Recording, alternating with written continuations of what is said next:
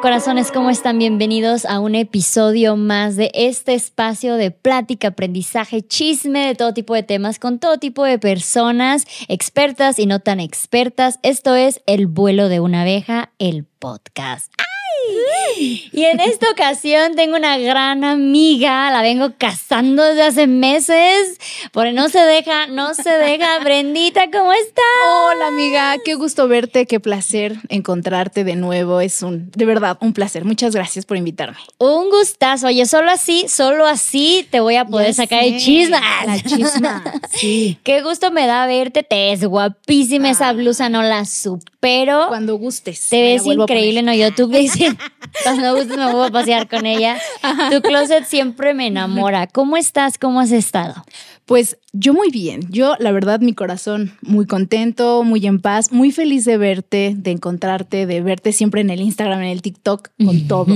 Y qué placer que hoy podamos hablar de un tema que creo que es muy, muy necesario. Sí. Y que lo podamos contar así como chismecito caliente. Ay, agárrese, váyase por el café, ah, tome nota. Bueno, pues como sabrán, eh, yo me estoy separando. Eh, mi relación fue muy pública, muy bonita, muy aesthetic. Y cuando nos separamos, empezó, eh, uno de los comentarios más comunes era de, pero si se veían tan bonito en Ya sé. redes, si te veías tan enamorada, si siempre hablabas maravillas de él, etcétera. Entonces, ese es mi caso. Ya he hablado ampliamente de mi caso aquí.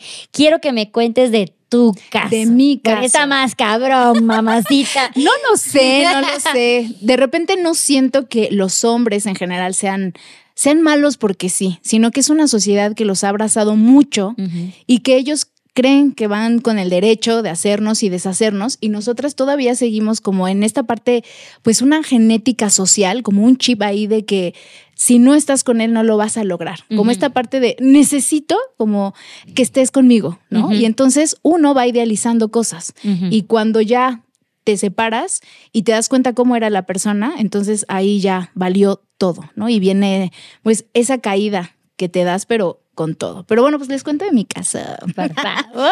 Pues mira, también mi caso fue muy público, Sí. demasiado público, porque igual creo que estábamos ambas muy enamoradas. ¿no? O sea, de, de esta parte de, externi- de externalizarlo, de compartirlo con la gente que te sigue, de decir, ah, mira, he encontrado el amor, wow. Y entonces es ese chip social de, oh, por fin encontré, porque no sé si les ha pasado y de verdad creo que esa es mi máxima en la vida. Siempre me dicen, vas a encontrar al amor de tu vida y esa no quiero que sea mi máxima. Mi máxima en la vida es, no, no quiero encontrar una pareja. Quiero sentirme que lo tengo todo con o sin pareja, Sí. ¿no? Y entonces Muy bien. Sí, y creo que eso antes, cuando todavía no lo tienes como muy internalizado, pues cuando encuentres a un hombre que, pues, medianamente llena tus expectativas, uf, lo elevas. ¿no? Sí. Y bueno, pues yo empecé a andar con un fotógrafo que, pues, la verdad es bastante talentoso. La verdad es que vivimos cosas muy padres, ¿no? Creo que también es bueno Claro, decirlo. tampoco es como que Sí, eh, viva sí, todo sí, horrible y ya estaba súper enamorada, ¿no? O y sea, creo que, ajá, eso es lo más difícil. Eso es lo más difícil. Esa parte de los micromachismos, esa parte de si hay cosas buenas, hay cosas que son bien violentas, pero como son tan por bajito del agua, pues tú no las ves y las dejas pasar. Entonces, pues les cuento que ambos tuvimos un proyecto juntos, un proyecto que ambos empezamos, pero que fue idea mía, ¿no? De como, bueno, como ya lo comentaste, yo soy súper amante de los textiles, colecciono, pero así de que mi closet ya está a punto de vomitar de todos los textiles que tengo. Y entonces dije, hay que sacarle provecho a esto. Él es muy buen fotógrafo, trabaja con bailarinas y bueno, lo que hicimos pues prácticamente fue de, oye, ¿por qué no le tomas fotografías a las bailarinas con mis textiles? Pero el plus es toda una investigación de los textiles, o sea, no solamente que sea la foto ahí y ya, sino que haya toda una investigación, quién lo hizo, cuánto se tardaron, de dónde es, y hacer de alguna manera un homenaje a los artesanos, ¿no? O sea, es como, no vamos a cobrar por toda esta publicidad, que si la bailarina tiene un huipil de Yucatán, ah, bueno, ¿con quién puede ir a comprarlo? Nunca pensamos como en esta idea de hay que sacarle dinero, la verdad fue un homenaje. sí. Y bueno, Era por amor al arte. de verdad que fue por el amor al arte y para mí era como si fuera un hijo, porque Claro. era lo mejor mío, lo que tengo y lo mejor de él, ¿no? Entonces, bueno, pues muy padre, las cosas empezaron a dar, pero ahí empezaron las cosas, pues que yo nunca me di cuenta porque lo idealizas, porque lo romantizas llegaron exposiciones donde su nombre en el póster era enorme y el mío así chiquitito de y colaboración de Brenda Martínez, ¿no? Y yo así de sí le dije Sí tenía suerte Sí. y se veía tu nombre. Sí, o sea, y sí le dije, "Oye, Edgar, ups, Sí, tú. Lo siento. Yo no quería. Yo no quería decir su nombre, lo siento. Pero bueno, oye, bonito. Pero bueno, bueno, le decía, oye, ¿por qué mi nombre es tan chiquito y el tuyo tan grande? Y él, no, es que tienes toda la razón, pero bueno, yo ya no puedo hacer más. Y yo decía, bueno, pues yo ni me dedico a esto, fue por amor al arte. Ok, está bien, no pasa nada. Ok, corte B.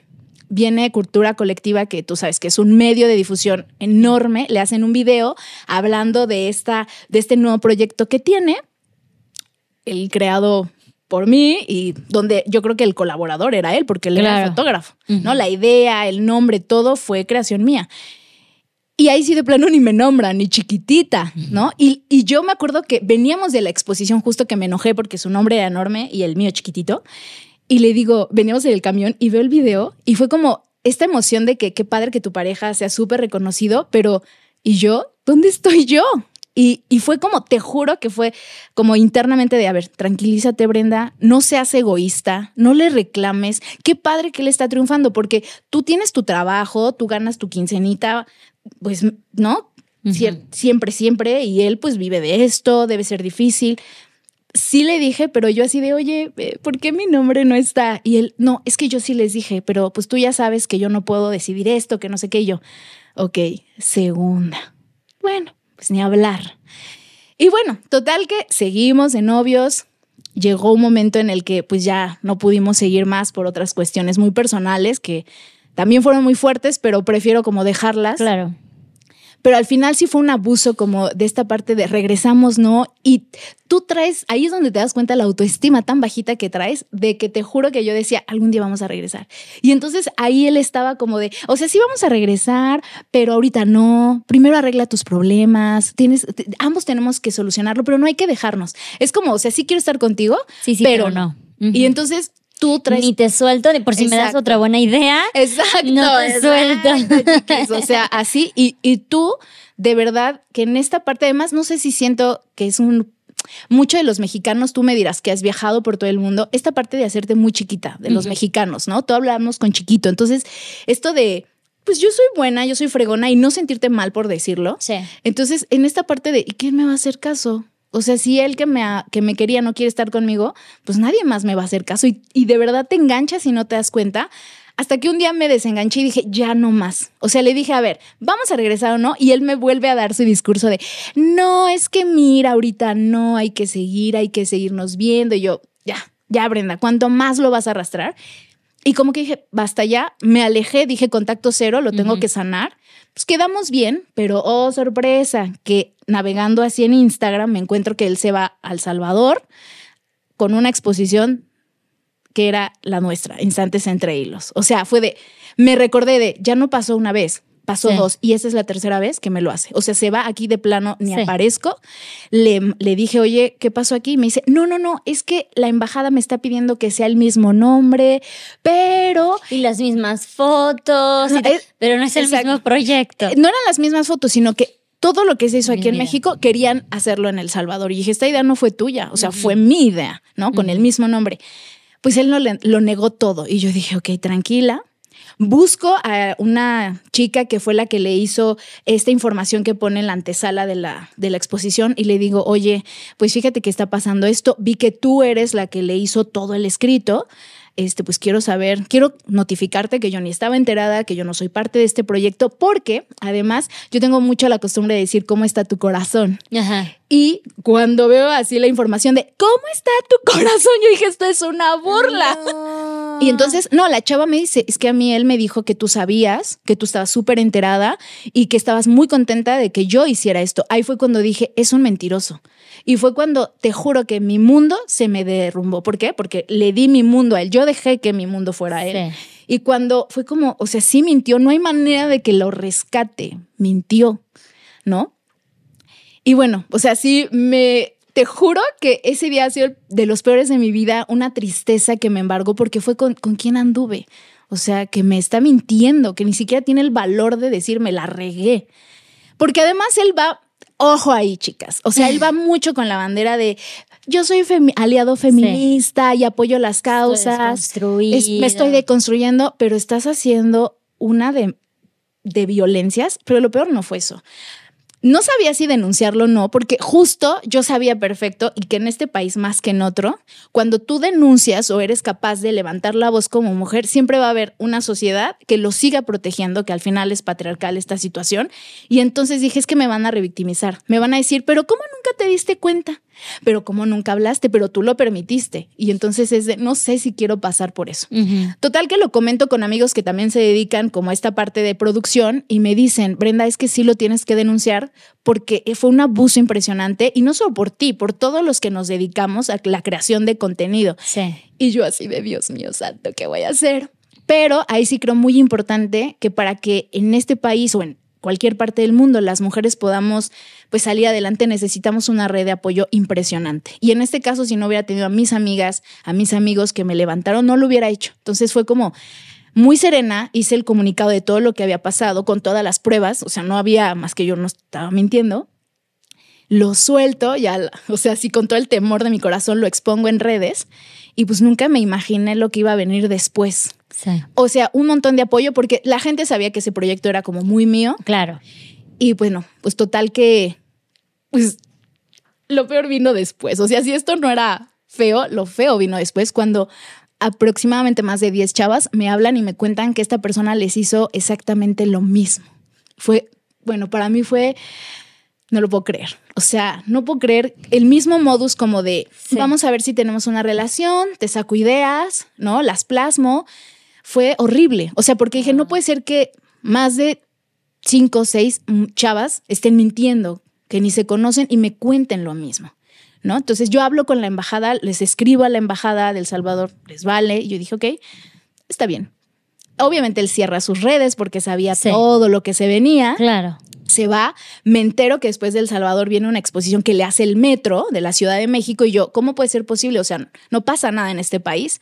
Le mando mensaje al metro, me deja en visto y las chavas que, que me hablaron, que también les había hecho, me dicen, oye, pues vamos al metro y vamos a hacer protesta. Y yo así de... ¡Qué varios! La verdad es que sí, o sea, es la primera vez que yo hago un tipo de cosa así, que no la hubiera hecho sin ellas.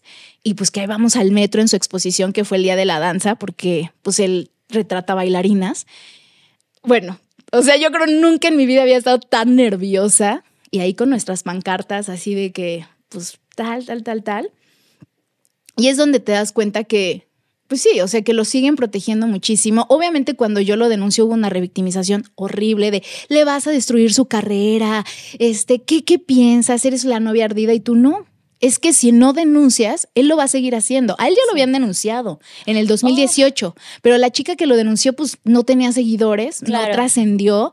Están las pruebas ahí de la denuncia que se hizo igual como esta ¿Tú no parte te enteraste de esta denuncia hasta ahorita. Este, algo él me había contado algo pero me dijo, no, pues es que ya sabes, yo la verdad es que ni hice caso, ni lo hice grande, mejor ni hablé. Y pues no trascendió y eso fue mentira. Y yo, ay, sí, claro, mi amor, por supuesto. Vamos a ver si después de esta. Ah. Y este, y pues no, o sea, total que dije, no se puede estar repitiendo la misma historia. O sea, no estoy loca. Diez mujeres no estamos locas. Claro. ¿No? Y pues ya vamos al metro, le cierran su exposición. O sea, en menos de cinco horas, cuando fuimos a hacer la denuncia, fue de ahorita le bajamos su exposición porque hasta había quedado mal, algo así.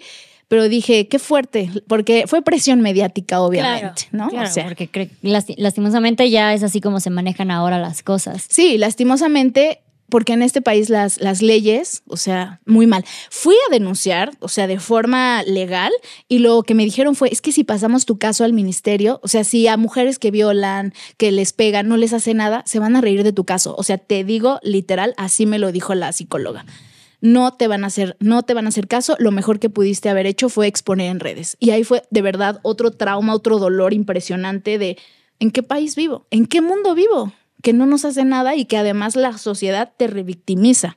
Claro. ¿No? Y quedas como la histérica. Quedas como la histérica, como la loca, como la novia ardida, como la exnovia ardida, ¿no? Entonces, y bueno, ¿y qué pasó con eso? Pues nada, él sigue haciendo fotos, o sea, en este país no pasa absolutamente nada.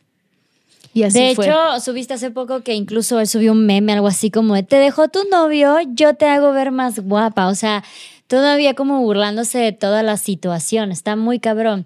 Ahora, como espectadora, como alguien de este lado de tus redes, todo esto pasa, bueno, igual ya no la denuncia, o sea, no a partir de la denuncia, sino antes de la denuncia, lo único que uno ve es te Claro. amo, eres lo máximo, eres un excelente amigo, incluso ya cuando habían terminado, o sea, Sí. siempre lo apoyaste, o sea, yo, mucha gente eh, eh, conoció su trabajo gracias a ti, tú eras su RP a todo lo que da, Sí, me acuerdo que me decías. era su RP a todo lo que da. Y este, y sí, era siempre, eh, eres el hombre más bueno, el hombre más sabio, el más comprensivo, me has ayudado bastante.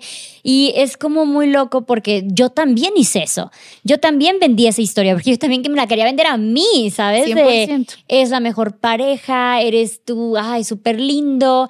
Y a veces que yo, o sea, yo en mi casa me quedaba de que no, no, no, este, me siento mal.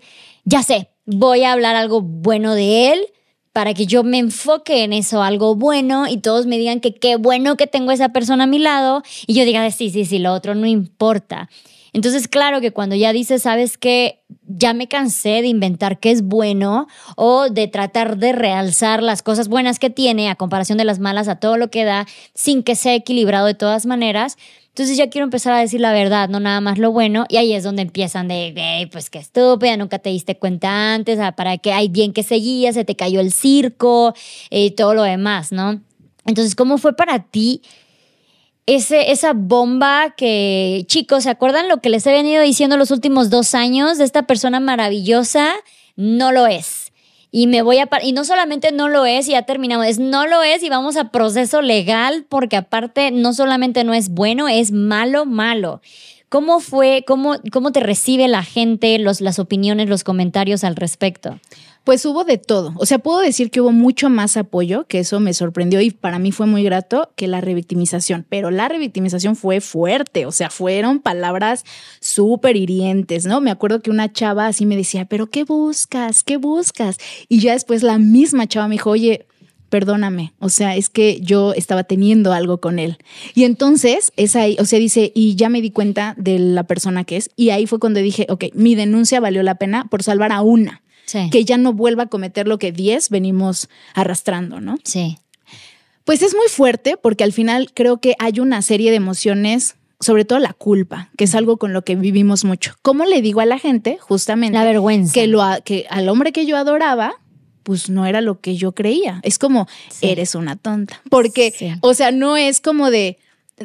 Qué padre sería que la gente te dijera de tú no tienes la culpa, tú lo diste todo, el que falló fue él. Al contrario, no, es como que estabas tonta, o sea, no, no elegiste bien, ¿no? Como esta culpa que le hacen, pero, pero tú elegiste al papá de tu hija.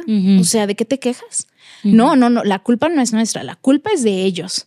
Sí. ¿no? Entonces es bien, bien fuerte, pero yo creo que de verdad lo que me rescató fue mi red de apoyo. O sea, había días que no me quería parar de la cama del dolor y ni siquiera era como el dolor de, ay, ya no voy a tener esta persona a mi lado, la deslealtad, como, y ahora... ¿En qué voy a confiar?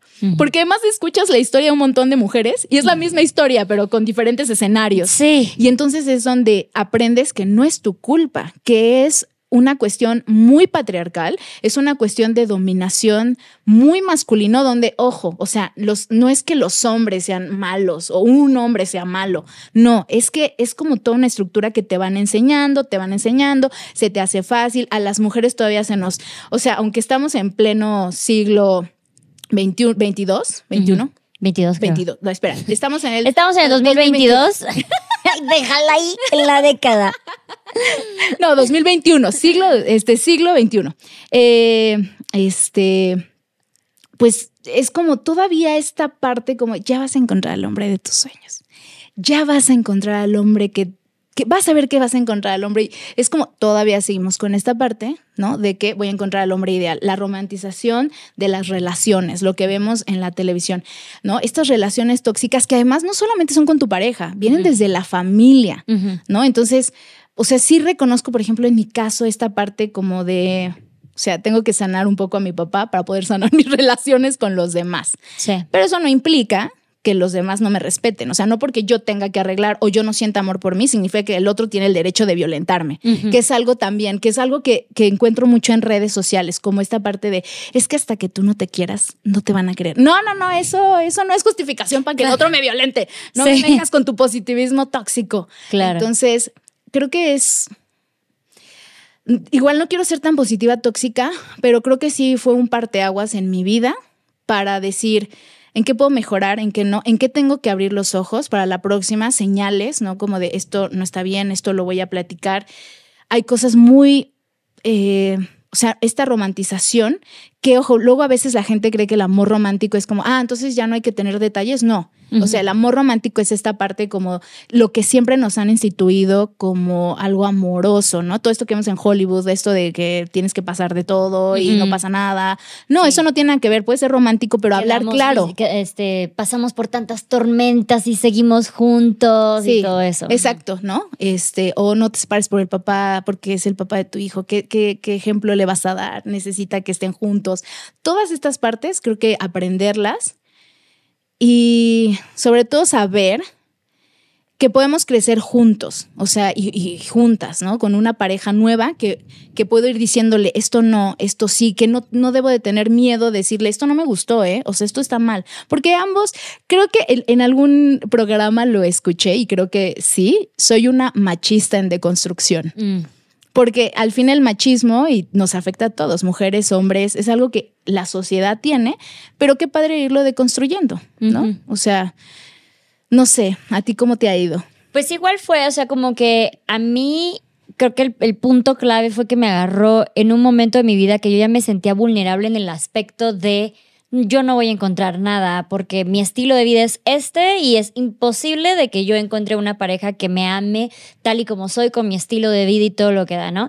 Entonces, claro, llega esta persona y me dice, sí, yo sí quiero, aunque sean nada más palabras, y a mí me cayó una bolsa de dulces encima, yo rompí la piñata y quería decirle a todo mundo que me había sacado la lotería y estaba como niña con juguete nuevo y ya lo vieron, ya lo vieron y miren que me ama y miren que es súper lindo y miren que está súper súper guapo. Entonces, yo ya, o sea, vendí todo esto porque yo también estaba demasiado emocionada, no, no porque quiera presumirlo, sino simplemente estaba demasiado emocionada de, güey, sí me llegó, ¿saben? Que a mí sí me llegó, yo sí pude enfrente de todas sus caras, ya sabes. Y cuando empiezo a ver que no, no me había llegado, sí como fue de, fuck, de no, no es cierto, o sea, y luego pasa que te empiezas a comparar con amigas, con otras relaciones, relaciones familiares, relaciones incluso de tus padres y dices, pues no estoy tan jodida, ¿sabes? O sea, a mí no me ponen el cuerno, a mí no me pegan, claro. a mí, entonces tratas de salvar lo poquito que a ti sí te dan. Y pues obviamente lo quieres maximizar a todo lo que da para que de ahí digas de, güey, sí, yo, yo soporto esto porque tengo esto, ¿sabes? Entonces, desde ese, ¿por qué tengo que soportar una? ¿Por qué no puedo simplemente no tener que soportar? Y eso fue lo que me pasó. Yo me agarré de uñas y dientes porque él no era celoso, porque no era posesivo, porque no era fiestero, mujeriego. Y yo decía de, güey, es el hombre perfecto, ¿sabes? Pero no era perfecto, tenía sus defectos, lo cual es completamente válido y lo, lo cual es real. Claro. Y traté de ser como muy honesta en sus defectos, de no, miren, chicas, o sea, siempre hablamos de su salud mental, siempre hablamos de sus crisis emocionales y todo eso, pero hasta esa parte la romantizaba yo porque era como de, pero conmigo es mejor, ¿sabes? Que era así como de que él tiene problemas de adicciones, pero conmigo ya no. O es que él tiene estas, estas, estas cosas, pero mira qué desconstruido está que podemos hablar al respecto y podemos tener una relación sana. Y luego volví a pasar algo detrás de cámaras y, y era como que muy, muy fuerte para mí. Nosotros llegamos a tener eh, cuatro explosiones. La última, gracias a Dios, fue de donde yo me agarré para decir hasta aquí. Pero tuvo que ser ya la explosión mediática la que hiciera que yo me agarrara de los ovarios para decir de ahí ya no vuelvo.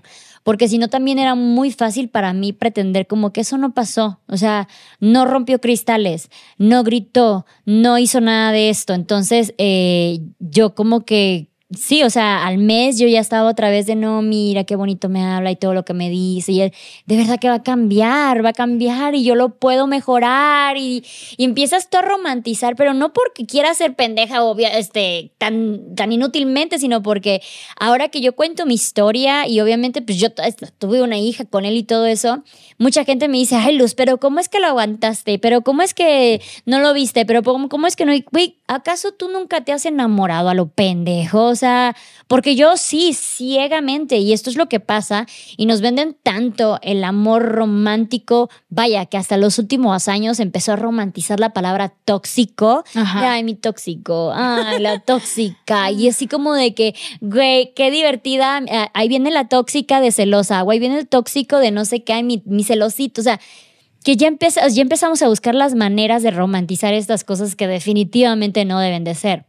Entonces, en nuestros casos, que obviamente gritábamos todos los días lo felices y maravillosas y afortunadas que éramos por tener estos hombres, pues claro que llegó un momento en que nos dimos un golpe con la pared durísimo y la gente, claro que nos cuestionó y nos criticó y nos juzgó eh, de la nada, así como de, güey, pues qué mal estaba, resulta, seguramente estás ardida, sí, claro. seguramente todas estas cosas, pero no entienden el pensamiento que hay detrás de que, güey, es que, o sea, así como tú te lo creíste, así como tú viste que éramos la relación perfecta, yo también lo quería ver así.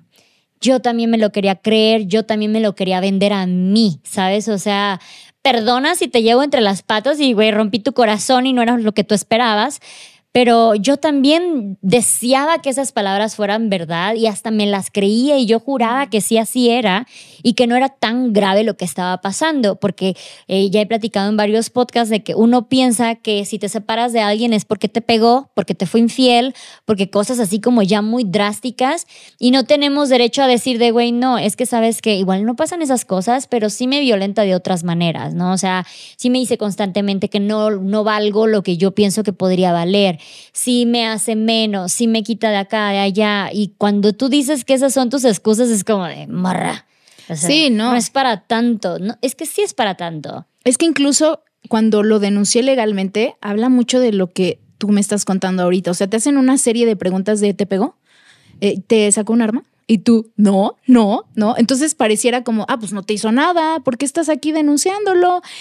Y es como, qué horrible que ni siquiera este, ciertas violencias estén tipificadas. Por eso es como, ah, pues no pasa nada, ¿no? O sea, es como, o sea, sí, no, no me pegaba, pero te hacía sentir menos, te violentaba, etcétera, etcétera, etcétera. Entonces, es muy difícil porque a veces la sociedad no se pone a pensar que es todo un constructo social, cultural, personal, o sea, que no nada más es de ya, empodérate mujer y vas a lograrlo. No, es una cuestión en la cual pues tú tienes que entender que es una cuestión histórica y que siento que las mujeres estamos avanzando mucho en nuestra deconstrucción, o sea, estamos avanzando en esta cuestión de, pues me estoy, este, estoy yendo a terapia, estoy me estoy deconstruyendo, estoy viendo que sí, que no, pero siento que muchos hombres están quedando, o sea, la balanza no está, ¿no? O sea, es como, pues sí, por más que me ame, eso no implica que se siga ejerciendo machismo.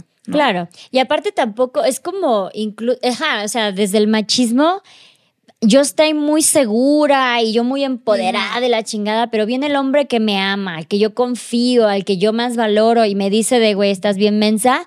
sí me creo de que, pues igual, sí estoy bien mensa. Sí. Y te empieza a ser chiquita y te empieza a ser chiquita y te empieza a ser chiquita. Entonces llega un momento que dices de, güey, me está haciendo un favor el hombre, ¿cómo lo voy a dejar? Y por eso el micromachismo es tan, tan fundamental que empecemos a notarlo, porque cada vez que te dicen, eso es micromachismo, dicen, ay, ya, no aguantan nada, no soportan nada. Pero eso es precisamente el problema de por qué se normalizó tanto tener que aguantar todo esto hasta que lleguen golpes, infidelidades, lo que sea, porque todo lo demás, pues es micromachismo que no es considerado micromachismo, entonces está como que ok, ¿no? Así de, este pobre tu marido, atiende a tu hombre, ay, mira, qué suerte que tu hombre te ayude, ay, ya cocinas, ya te puedes casar, o sea, son tantas cositas que aparte como crecemos con ellas, ya ni siquiera, yo todavía a veces me sale el chiste de, ay, ya me salió, ya me puedo casar, ¿sabes? O sea, todavía me sale y, y es este, esta desconstrucción, o sea, yo ya llegué a los 35 años con esta ideología y es así como de, ahora tengo que desaprender todo lo que ya aprendí para volver a aprender cosas nuevas y tampoco sirve de mucho si yo aprendo y eh, desaprendo y aprendo si todos los alrededor de mí siguen con las ideas de viejo. Entonces, aparte de eso, tengo que como que o ajustar mi comunidad o buscarme una nueva y es un desmadre, no es como que tan fácil de estoy empoderada y ¡pum! me cayó del cielo. Sí. Es todo un proceso. Es, sí, y es una positividad muy tóxica. O sea, voy a hablar de México porque es el país en el que vivimos, pero sí, o sea, nos cuesta mucho hablar de la vulnerabilidad, del hecho de decir, me siento así, sentía que él me hacía un favor, sentía que no, o sea, que ningún hombre me iba a ver como él. ¿no? Esta parte de conectar con la tristeza, incluso los hombres, ¿no? Este machismo que les pega a ellos, que, oye, me siento triste, me siento así, o sea, por algo el nivel de suicidios o la tasa de suicidios en hombres es mucho más grande que en, ellos que en mujeres, porque por lo menos nosotras estamos hablando, ellos se quedan, ¿no? Entonces, esta parte como de mostrarte en tu vulnerabilidad, mostrarte en esta parte tan, pues me siento así, ¿no? O sea, qué padre que lo podamos construir. Creo que en la etapa en la que estamos, aunque hay muchas cosas que tenemos que avanzar, creo que estamos en la mejor etapa de cualquier proceso histórico, porque nos estamos cuestionando. En México te digo esta parte que incomoda, o sea, seguro te pasará que cuando hablas de empoderamiento femenino, bueno, todas, sí, dale, tú, cuando yo hablo de huipiles, ah, qué precioso, pero cuando hablo de cosas incómodas, cuando hablo de cuestionamientos que son necesarios para llegar a la raíz y de construirnos, y por algo este país es el número uno en feminicidios, o sea, no es de gratis, no es mentira, y todo por qué viene, pues de estos micromachismos, de estas cositas pequeñitos que no los vemos, o sea, a los niños no les vamos a enseñar, sí, matar está bien, este, matar mujeres está bien, ¿eh? No les decimos así, pero les decimos con bromas, con palabras, con acciones bien pequeñitas, que es como una bola de nieve que de chiquita se va haciendo grandes y por algo somos el país número uno en violencia contra la mujer y feminicidios. Entonces, ojalá, creo que en tus redes lo llevas bastante bien. Sé que hay personas que te critican porque les cuesta hablar de estos temas y no lo quieren ver, pero qué padre que podamos hablar de cuestiones incómodas. En este caso, si yo no hubiera denunciado a Edgar y me hubiera quedado con esta de, sé una dama, Brenda, sé una dama y no hables mal, vas a quedar como una chismosa, una argüendera. O sea, si yo hubiera seguido esta parte, que no te afecte. Que no te afecte. Que no te importe, ya pásalo de largo. Exacto, Dios lo va a perdonar. ¿Y qué tal si no lo quiere perdonar Dios? no, no sé, pero bueno, o sea, esta parte de no digas nada, vas a quedar como la argüendera y que dices, chanclas, mejor sí, mejor no me meto en problemas, pero no, o sea, qué valiente poder hablarlo, porque cuando por ahí dicen, cuando una mujer escribe, yo lo digo, o cuando una mujer habla, muchas otras podemos sanar, muchas otras podemos encontrarnos. O sea, en, en la historia de la humanidad ha habido miles de mujeres que han empezado proyectos, pero si nos vamos a un libro de historia, ¿quiénes son siempre los que son los héroes? sí, los héroes son hombres. Cuando hubo mujeres también. Entonces, si nos quedamos calladas y si no somos incómodas, pues esto va a quedar igual, ¿no? Entonces, pues no sé, o sea, siento esperanza, aunque de repente me bajonea ver este tipo de comentarios, ¿no? De, pues, apapachando mucho a los hombres, o al machismo más bien, pues es como, mejor no digo nada. Pero no, pero tengo la esperanza de que, por ejemplo, Gaia o las generaciones que vienen atrás de mí no van a pasar lo que yo ya pasé, ¿no? Entonces, vamos en esa lucha. Hace en, 1953 que fue el voto femenino, o sea, no fue hace mucho, fue 69 años, o sea, 69 años apenas que las mujeres en México votamos.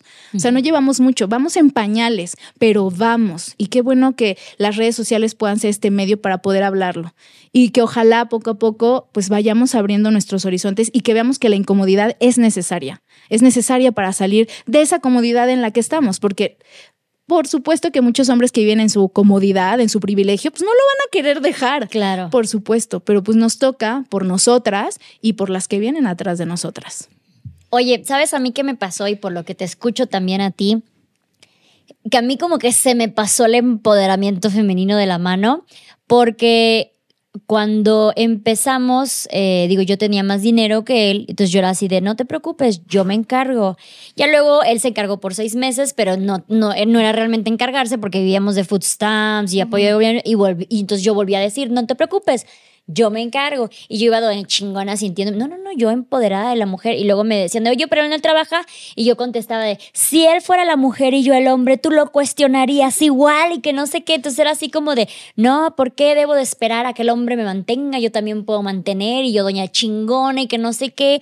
Y luego viene Gaia y lo mismo, entonces era así como, no, yo me encargo de la niña, no, yo hago la niña. Entonces cuando vine a ver, doña chingona ya no quería hacer una pulpo haciendo 20 mil cosas para que el hombre no tuviera que hacer nada, porque yo podía, yo podía, a ver, espérate, yo puedo, yo puedo. Y entonces me empecé a llenar de responsabilidades, de presiones, de todo. Y cuando yo ya me volteé y le dije de, güey, échame la mano, me estoy ahogando, ya él me dijo así como, ay, ya no es nada, ¿sabes? O sea, lo que estás haciendo no es ni siquiera tan difícil, yo ya lo he hecho. Entonces ahí fue así como de que, güey, no, es que ya no puedo, o sea, ya no quiero ser la mujer empoderada, ¿sabes? O sea, por favor. ¿Y cuántas no, luego no creemos luego en, en, esta broma de, no mames, da, pensándolo bien, si quiero ser esposa trofeo, mantenida, lo que sea, güey, yo ya no quiero jugar a la empoderada, o sea, no está tan divertido, porque aparte a una no le echan la porra que le echarían a un hombre que provee. O que es el papá soltero. No es lo mismo ser papá soltero que mamá soltera. No, no, no, cállate. Mamá soltera es lo común. Papá soltero es wow. Claro, no. Una mamá soltera se así como que mm, la, dejaron, la regó, la, dejaron, la dejaron, la regó, está buscando el papá de seguro, ¿no? Un papá soltero es de güey, qué hermoso. Sí. Una divorciada ya está echada a perder. Un divorciado es hasta sexy, ¿sabes? Es como que, ay, ay, que este hombre. Entonces sí está como que súper injusto una mujer exitosa sola es, seguramente es imposible de tratar, pero un hombre exitoso solo seguramente tiene un chingo de chamaquitas detrás de él. Entonces era así como de, güey, se me pasó el empoderamiento, o sea, ya no, ¿cómo le hago para estar como que, como que nivelada nuevamente? Porque sí siento que llegó un momento en cuando empezamos a buscar el feminismo, que decíamos, queremos la igualdad, queremos la igualdad, y ya luego se corrigió y fue así como, no, no, no, a ver, espérate, morra, es la equidad, es la equidad. Fue precisamente por esto, porque yo hice un video donde hablaba sobre las responsabilidades reproductivas del ser mm. humano y decía de, güey, por más pinche padre ejemplar que seas, por más empático, por más desconstruido, a ti no te van a abrir las piernas para sacar un bebé de, de, tus huevos, güey. O sea, a ti, no, te van a salir grietas en los pezones, a ti no se te va a hacer un desmadre hormonal por haber tenido luz, ¿no? Y no vas a tener la presión social de que seas perfecta. Entonces, por más empático, por más igualitario, sigue siendo desnivelado el pedo. Entonces, ¿por qué luego se burlan de que, ay, sí, ay, sí, muy empoderamiento, muy feminismo, pero quieres que te sigan invitando a salir, quieres que te sigan abriendo la puerta, quieres que no sé qué? Y es así como de, porque aún así seguimos sin estar en equidad basta ya. no, es que levantémonos de la revolución. Aunque yo sí creo que es la mejor época como para cambiar las cosas porque estamos deconstruyéndonos, también siento que es la época más cañona para las mujeres, en, las que, en la que más se les ha exigido. Porque antes se les exigía ser la mejor mamá, la mejor ama de casa, pero ahora eres, debes de ser la mejor mamá, la mejor ama de casa, la mejor profesionista, la más buena onda, la fit, la súper saludable, la que siempre está de buenas. O sea, es como, siento que sí es como una trampa muy del patriarcado, como sí, sí, sí, sigan con su feminismo. Ah, pero el feminismo busca mujeres empoderadas, no te puedes quejar. Tú lo, tú lo querías, tú lo buscabas, ¿no? Tú no querías estar en tu casa, pues ahora, pero por supuesto que la equidad no está. O sea, esta brecha salarial de las mujeres sigue. Ajá, sí, a lo mejor yo puedo tener el mismo puesto que ese hombre y ganamos lo mismo, pero yo llego a mi casa y a mí se me exige todavía que planche, que lave, que cuide. Todavía nosotras seguimos siendo el mayor porcentaje de personas que cuidamos adultos mayores a bebés porque se cree que las mujeres son las únicas que pueden cuidar y eso no se te paga. O sea, los hombres llegan y pobrecito, es que viene de. Tengo que atender a mi marido. Viene de descansar, deja. Y la mujer no, la mujer sigue. Y si se queja, eres una mala madre. O sea, entonces no te importan tus oh, hijos. ah, pero tú querías que la igualdad, el feminismo. Exacto, yo, o sea, demasiados hombres de, pero pues tú pagas, ¿no? Porque querías igualdad, tú paga tu parte. Sí, pero no seguimos ganando lo mismo. ¿no? Si es equidad, pues va a pagar, primero para mí el que invita, ¿no? Empezando por ahí. Empezando por ahí. Y la verdad, yo no me siento mal si el chico con el que estoy saliendo me invita a todo, porque no ganamos lo mismo. O sea, no es igualdad, no es un 50 y 50. Porque si ni siquiera estamos hablando únicamente del salario. Exacto, te estamos, digo, no estamos ganando en la vida. En la vida no estamos ganando. No, no, o sea, todo esto que hace la mujer llegando a su casa no tiene descanso. Una mamá en México trabaja los 365 días del, del año. Sí, o sea, me acuerdo mucho de una frase que dijiste, así como que pues él se fue y que quería reconstruir su vida en seis meses. O sea, ¿cuándo Luz va a pensar seis meses? Voy a dejar a Gaia porque tengo que reconstruir mi vida. Jamás. Jamás porque se le va a juzgar horrible, pero ellos sí pueden. Y pobrecitos y ya. No, y era así como Luz, dale chance, está reconstruyendo su vida. Qué yo, padre, yo no tengo esa opción. Sí, claro que no. Yo no tengo la opción de llegar a mi casa, aún estando en pareja, algún para, aún para otras mujeres, está, llegar a mi casa y decir, ay, vengo bien cansada, ¿no? O sea, de que ay, te encargo todo, ¿no? Y yo me acuerdo, yo veía una amiga que no se casó, pero tuvo una hija eh, con, con, este chico y era de que se levantaba súper temprano, llevaba a la niña a la guardería, ella también trabajaba, ella también mantenía la, mitad de los gastos del hogar, cuidaba de todo y luego regresaba a hacerle de comer al muchacho, a, hacer lavandería, a cuidar a la niña y todo eso. Y era así como de, güey, ¿en, qué parte tú crees que está esto parejo? No. O sea, ¿quién te paga eso? pedo.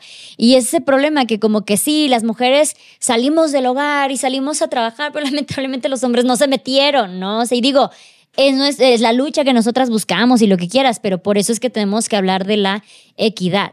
Yo cuando empecé a hacer el sustento 100% de mi familia, en ningún momento fue así de, pues entonces yo ya no muevo un plato, un, plato ni nada por el estilo. Yo llego a mi casa y órale, atiéndeme que hay de comer ni nada por el estilo. Pero yo misma caía en el juego de que porque él hacía una, dos comidas, qué buen hombre. Es que todavía sí me ayuda. no, no te ayuda, ahí vive, le toca. Sí, sí, entonces eh, era, es así como de, güey, hasta a mí me cuesta todavía un chingo el, el, desconstruirme porque estoy muy acostumbrada a todo esto, pero yo sí ya me desconstruí, ya, estaba yo bien desconstruida en en el aspecto de, no, yo mantengo, yo empoderada, yo me encargo, yo protejo, yo cuido y todo eso. Pero ya era así como de, no, pues ya te estoy poniendo todo en una bandeja de plata y aún así te quejabas. Era así como de que, güey, ya este pedo ya no es, ya no es justo. Y por eso Precisamente por eso en las redes yo quería aún romantizarlo más, aún decirme, no, vale la pena, Luz, mira qué bonito, mira qué hermosa familia has logrado, mira qué bello se ven todos juntos viajando, por fin tus sueños se están cumpliendo. Pero era una estría, yo me estaba ahogando, me estaba ahogando. Y en el momento que dije, ya no más, se me fueron encima las mujeres, como si yo era la peor persona del mundo. Entonces, así como de que, güey, ¿qué quieren de nosotras? ¿Qué quieren de nosotras? No, es una trampa del patriarcado, hacerte creer que sí estás empoderada, pero por abajo te sigo. O sea, tienes que hacer esto, el otro, el otro, el otro, el otro. ¿Querías libertad? Órale, ahí está. Tienes que llenar lo demás. Por eso es importante ser o sea, hablar, decir esto no me gusta, vivir en la vulnerabilidad, mostrarnos en esta parte de no puedo, estoy cansada. O sea, me está costando. Y el hecho de que yo pueda decir estoy cansada de quejarme, la queja no significa que te vas a quedar ahí. Es necesario quejarse. Es parte de esta vulnerabilidad. Tengo un amigo que se llama Emilio Lome, que es un autor, escritor y que eh, trabaja mucho con, con comunidades, que justo habla de esta vulnerabilidad y de la importancia que los hombres sean apapachones, ¿no? Esta palabra tan hermosa que tenemos en México, apapachar. Y, y que, que, va muy de la mano con otra que escuché hoy, que es en lugar de ciudadanía, cuidadanía. Cuidarnos entre nosotros, entre nosotras, ¿no? Y creo que solo hasta ese momento, hasta que nos mostremos en nuestra vulnerabilidad, hasta que digamos esto no me gusta, esto sí, vamos a poder avanzar. Ahorita me queda la esperanza que estamos siendo incómodas, que estamos juntas, porque de verdad cuando una mujer sale de una relación que fue sumamente agresiva, creo que lo mejor que podemos hacer nosotros como personas que estuvimos viendo o no viendo, no sabemos, es contenerla, escucharla, porque de verdad que ir en contracorriente es bien pesado. Y entonces hay mujeres que no quieren sentir esta revictimización y dicen, ¿sabes qué? Mejor lo paro. Muchas mujeres que denuncian a sus parejas y en el proceso se quedan y no siguen ese proceso de denuncia. Y entonces, pues por eso las leyes hacen lo que quieren. Sí. ¿No?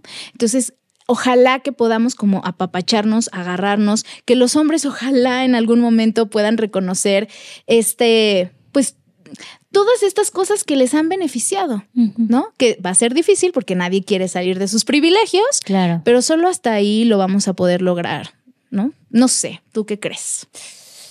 Ay, no sé, o sea, es que es, es, es como bien dices, es incómodo hasta para, para, verlo por uno mismo, por decir, güey, la situación en la que pasé, ¿qué espero en mi siguiente situación?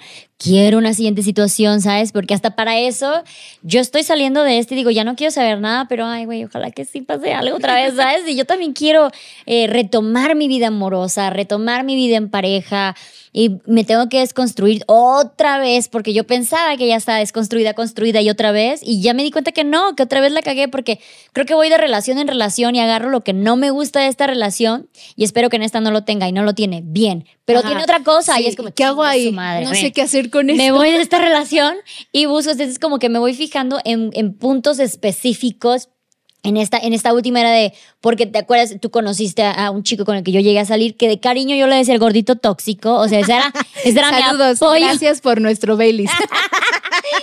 o sea, ese era mi cariño decirle el gordito tóxico porque era la, única manera de defender el hecho de que yo estuviera ahí. Gracias a Dios, obviamente no aguanté muchísimo porque era ridículo lo que le ofrecía. Pero después de eso, vino alguien que no era tóxico en ese aspecto en específico, que no era el celoso, posesivo, mujeriego, y lo agarré como de, como de, güey, nunca te vayas a ir, por favor, pero era alguien sin, con inestabilidad emocional, agresiones, de no control de ir, cosas así, era así como de, güey, pero, pero no es celoso, pero no es celoso, entonces es como de, güey, ¿cuántas veces más tengo que hacer prueba y error para por fin agarrar al, o sea, al bueno, ¿no? Y, seguimos pensando y otra vez me vuelve a caer el 20 de, sigo pensando en que tengo que encontrarme, tiene que llegar el bueno. O sea, cuando, porque la buena no soy yo. Ese, y simplemente consigo una compañía y ya. Ese chip genético como que es así como vamos evolucionando en muchas cosas y nos van heredando ese chip genético. O sea, antes pues ¿qué era lo único que tenía que hacer la mujer? La mujer lo único era buscar al mejor prospecto, ¿no? Ese era su objetivo en la vida.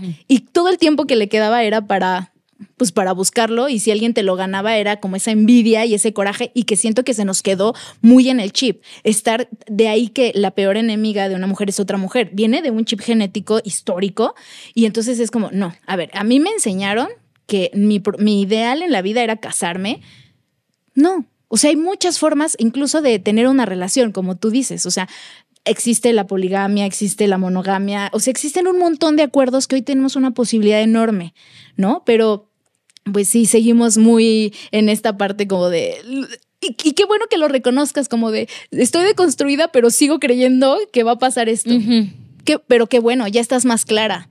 Y creo que eso ya es un paso adelante porque seguimos romantizando muchísimo, muchísimo, ¿no? O mujeres que todavía se tienen que hacer chiquitas para para poder sobresalir no, o sea, esta parte muy mexicana de hacernos chiquito de todo, hablarlo en ay vasito, este casita, no, no te hagas chiquita, no eres chiquita, ¿no? Pero nos va a costar, pero qué bueno que ya se están hablando de estos temas. Mira, ahora que dices eso de lo de hacerte chiquita, ahora, a mí ahora me pasa, eh, gracias a Batman en el trabajo la estoy rompiendo y no solamente está saliendo del cielo, sino que neta le estoy echando un chingo de ganas para darme un futuro que ni siquiera yo me había imaginado que me podía dar.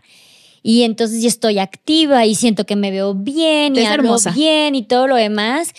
Y luego me llega el de, güey, me va a costar más encontrar un güey así, ¿sabes? Porque luego, ay, que es que le das miedo. Ay, es que no parece, es que, es que como si anduvieras con una señal en la frente que dices, no quiero a nadie, nadie se moleste, ¿no? Porque como una debe de buscar, y por eso luego me casé con él con la idea de, no, yo soy empoderada, a mí no me importa casarme con alguien menos que yo, ¿no? Que no gane igual que yo, que no trabaje igual que yo, que no haga, que no piense igual que yo porque yo estoy desconstruida y luego claramente se fue el pedo porque ya luego era como que me querían jalar para atrás en vez de para adelante. Entonces es otro pedo que dices de, güey, hasta seguir creciendo, no me espanta, pero es incómodo pensar de que entre más crezco, más sola estoy. ¿Sabes? O sea, eh, yo hago mucho de broma, pero es real. O sea, a mí nadie me escribe a mí nadie me coquetea. O sea, en parte porque el 97% de mis seguidoras son mujeres y claramente todo el mundo sabe que me estoy separando, tengo una hija, entonces como que ese sería el peor timing. Pero aún así, digo así de, güey, a mí ya nadie me llega así en plan de que, güey, qué guapa te ves hoy. Es como de, está bien que yo vaya gritando por la vida amor propio y yo me creo y todo eso, pero no me caería nada mal escucharlo de vez en cuando de alguien más. Y es este problema de que entre más creces, más quedas como que sola. ¿Y cuántas mujeres, digo, yo no me estoy comparando con Jennifer Aniston y cosas así, pero cuántas mujeres exitosas por lo mismo se quedan solas, ¿no? Porque luego no encuentran a alguien a la par que diga de, va, yo voy con todo y yo aquí al lado tuyo, ni abajo ni arriba, al lado tuyo. Y eso es súper, y eso es también da como que cosilla un poco decir de, pues bueno, ya ni pedo, ¿sabes? voy a seguir creciendo ya que ¿Sabes qué? A mí me pasó algo como, eh, me comí el cuento de hasta que tú no te ames, no te va a amar alguien. Eh, conocí a alguien y era, no, es que todavía no estoy sana. No, todavía no estoy sana, no puedo estar contigo. Aunque de verdad el, hombre es increíble y maravilloso, me comí, no, es que tengo que sanar y tengo que amarme a mí primero porque si no, no te lo puedo dar. Creo que es un miedo de, de, eso que pasó, que además se tiene que hablar de eso. ¿Qué pasa después de una, de una, que sales de una relación tormentosa? Sales y todo lo que se viene, todas las ideas que te vienen, todo este miedo, todo este de, no, es que como tú, ¿no? Es que no voy a encontrar porque soy exitosa y los hombres me tienen miedo yo no, hasta que no sane, no puedo andar contigo y te pierdes de un montón de cosas que puedes experimentar con ensayo y con error. Pero como nos van marcando, yo digo, son trampas del patriarcado para seguir bajo lo mismo, ¿no? Porque no les conviene que seamos libres. Entonces, ahora dije, a ver, Brenda, cálmate. dije, obviamente que tienes que sanar, tienes pero todo el tiempo vas a ir sanando, todo el tiempo te vas a ir deconstruyendo. Como tú dices, hoy quiero una cosa, mañana me voy a dar cuenta que estaba totalmente equivocada y hoy puedo pensar en, otra. Entonces ahora mis dinámicas es no hacerme chiquita y decirle a la persona con la que estoy, oye, no me gusta esto, este, y también tener los ovarios de escuchar lo que al otro no le gusta de mí, poderlo cambiar. Y vamos, no ser la mamá de los hombres, porque pareciera que nos toca educarlos y no nos toca educarlos, pero sí nos toca crecer juntos. Si nos toca ir de la mano. El feminismo es súper perfectible. El feminismo tiene muchas áreas que, puede, que tiene que corregir, pero vamos en el camino, vamos avanzando. Entonces, hoy es como, tranquila, vive en tu vulnerabilidad. Si la vas a cagar, te limpias, punto. Así dice mi amigo. es eso, pues si la cago, me voy a limpiar y sigo y lo voy a seguir haciendo. Entonces, eh, creo que hay que reconocer lo, valiente que somos las mujeres de hoy en, de hoy en día, porque porque a pesar de que tenemos muchas cosas en nuestra contra, seguimos. Y yo sí veo cómo mis amigas las escucho. Luego estamos así eh, por mensaje hablándonos de es que salí con este chavo, pero pues a la mera hora me hizo ghosting. Y entonces te das cuenta, dices, no es personal lo que me pasa.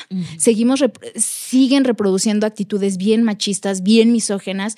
Entonces, ¿qué es lo que podemos hacer como mujeres? Nuestra principal arma es empoderarnos, pero sobre todo juntas. Solo juntas lo vamos a lograr. Si los hombres no quieren jalar, seguramente van a jalar en algún momento, hasta que nosotros también pongamos nuestros límites, ¿no? Entonces, esa es mi esperanza. Cuando hablo con mis amigas, es cuando sano mucho esta parte de lo que te pasa a ti, Brenda, de violencias, porque después salí con otros chavos y de verdad mal, o sea, de ¿qué está pasando con los hombres? O yo soy la estúpida. yo atraigo este tipo de hombres. Yo los atraigo, claro que no, es una construcción social histórica. Tranquila, calma, están en un proceso y cuando te acompañas con mujeres, de verdad que es como mágico el poder hablarlo, el poder sacarlo, el poder decir, no es personal, es algo que viene muy atrás, es algo que viene, que no es de nosotras. Vamos sanando, pero también hay cosas que se tienen que arreglar. Entonces, ahí vamos, ahí vamos en el camino.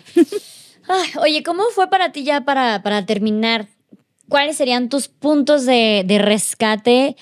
¿Cómo pasar una siguiente relación después de haber pasado por algo tan traumático, tan tóxico, ya sabes, de que dices, ¿de qué me garantiza, por así decirlo? que todo lo que te creo ahorita en mi nueva relación, todo lo que te creo, todo lo bonito que siento que pasa, no va a terminar como la pasada, que yo también creí y lo viví, dije que fue hermoso y luego me di topes. ¿Cuál sería para ti, no sé, una, una, vela prendida por ahí que digas de, ok, si hay manera? Si hay manera, mira, si hay... Mm, primero porque nos estamos cuestionando y algo pasa cuando te cuestionas y cuando hay incomodidad, algo se tiene como ver. Eso me llena de como de vitalidad de decir, algo se movió y aunque sea chiquito, algo se está moviendo. Otra es reconocer en mí y reconocer en las mujeres o en los hombres que pasan ciertos tipos de violencia que cada uno de nosotros tiene un proceso para sanar. Y que yo antes, eh, yo antes era de las que decía, ay, qué tonta, o sea, no se dio cuenta. Y ahora que me toca vivirlo a mí es como, no, no te das cuenta. Y no sanas de la misma forma. Habrá quien sane con terapia, habrá quien sane de otra forma, con psicólogo, con un chamán, con acercamiento, lo que quiera, lo que quiera. Cada quien tiene un proceso y a veces va a estar arriba y a veces va a estar abajo cayéndose y no la voy a juzgar. Y cuando yo no juzgo a esa persona es porque yo no me estoy juzgando. Entonces, hoy ya no tengo miedo de decirle a este chavo, ¿sabes qué? Ahorita no, ahorita no me hables, me siento mal. Ahorita mis procesos hormonales están hasta arriba, no me hables, dame mi día. Y entonces eso va haciendo que la dinámica sea mucho más como fluida, ¿no? Esa es otra cosa, como ya nos estamos abriendo en la bendita vulnerabilidad. Eso es algo que me llena de, de esperanza. Y la otra es que no voy a caer en lo mismo que si que te digo, que si vuelvo a caer y si la vuelvo a cagar, me voy a limpiar, no me voy a sentir mal, porque sé que no es personal, que no es porque yo atraiga siempre. Puede que sí, vamos a darle el beneficio de la duda, pero le voy más a que es un fenómeno histórico, cultural, genético que nos van metiendo en la cabeza como un chip, pero lo voy deconstruyendo. Y sé que hay hombres que también van a querer estar ahí con nosotros sanando. Otra cosa que me ayudó muchísimo es no guardar esta parte del perdón, ¿no? Esta parte de, te perdono, pero no voy a olvidar lo que pasó. O sea, sé que tú no naciste con un chip de soy malo, voy a querer violentar. Sé que es una sociedad que te apapachó como hombre, que te que sin palabras, sino que con acciones te dejó hacer, te permitió, ¿no? Eh, a, usted, a los hombres los dejaron ser muy libres, a las mujeres sí hubo un chip que nos dijo cásate, sé una buena madre, y ellos los dejaron ser muy libres. Y entonces es como, sé que como hombre no es algo personal que tú pienses, es una sociedad que te apapachó, no te guardo rencor como en esa parte, y lo mejor que puedo hacer es perdonarte, no lo voy a olvidar, pero ya te solté.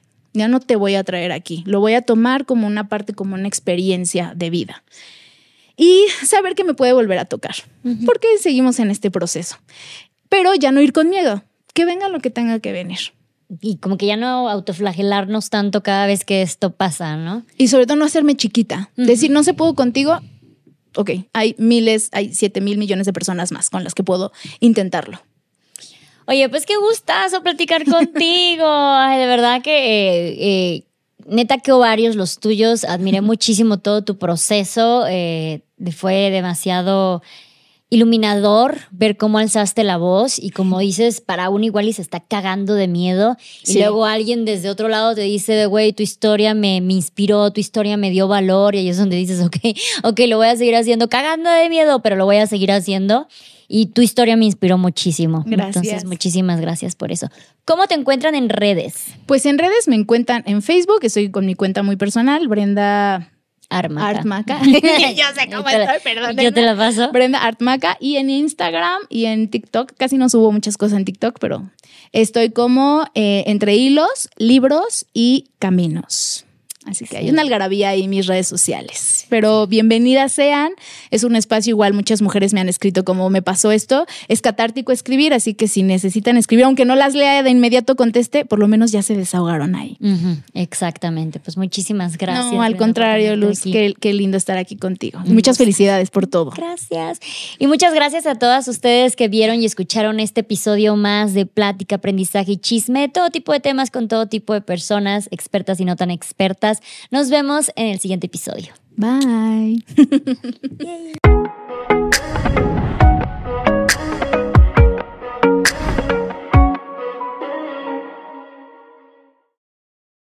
Hello, it is Ryan, and I was on a flight the other day playing one of my favorite social spin slot games on chumbacasino.com. I looked over the person sitting next to me, and you know what they were doing? They were also playing Chumba Casino. Coincidence? I think not. Everybody's loving having fun with it. Chumba Casino is home to hundreds of casino style games that you can play for free anytime, anywhere, even at 30,000 feet. So sign up now at chumbacasino.com to claim your free welcome bonus. That's chumbacasino.com and live the Chumba life. No purchase necessary. DTW, void, were prohibited by law. See terms and conditions 18 plus.